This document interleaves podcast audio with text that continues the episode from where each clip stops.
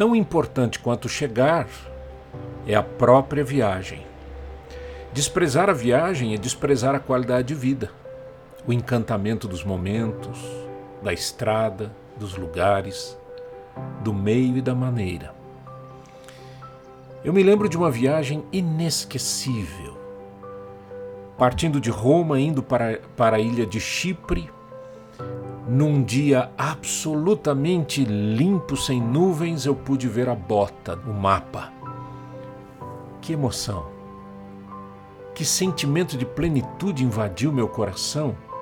O mapa que eu tanto conhecia, que estava acostumado a ver no, no papel, agora estava ali, embaixo do avião. E eu cheguei feliz porque tanto a viagem quanto a chegada foram encantadoras. Encante-se com o caminho. Jesus Cristo é o caminho. Ele disse: Eu sou o caminho e a verdade e a vida.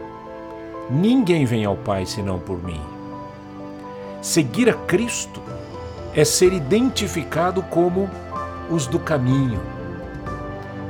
Encante-se com Cristo viva para Ele, entregue-se a Ele, ande com Ele, mude a sua história, a sua vida e adapte tudo aos propósitos e objetivos do Senhor.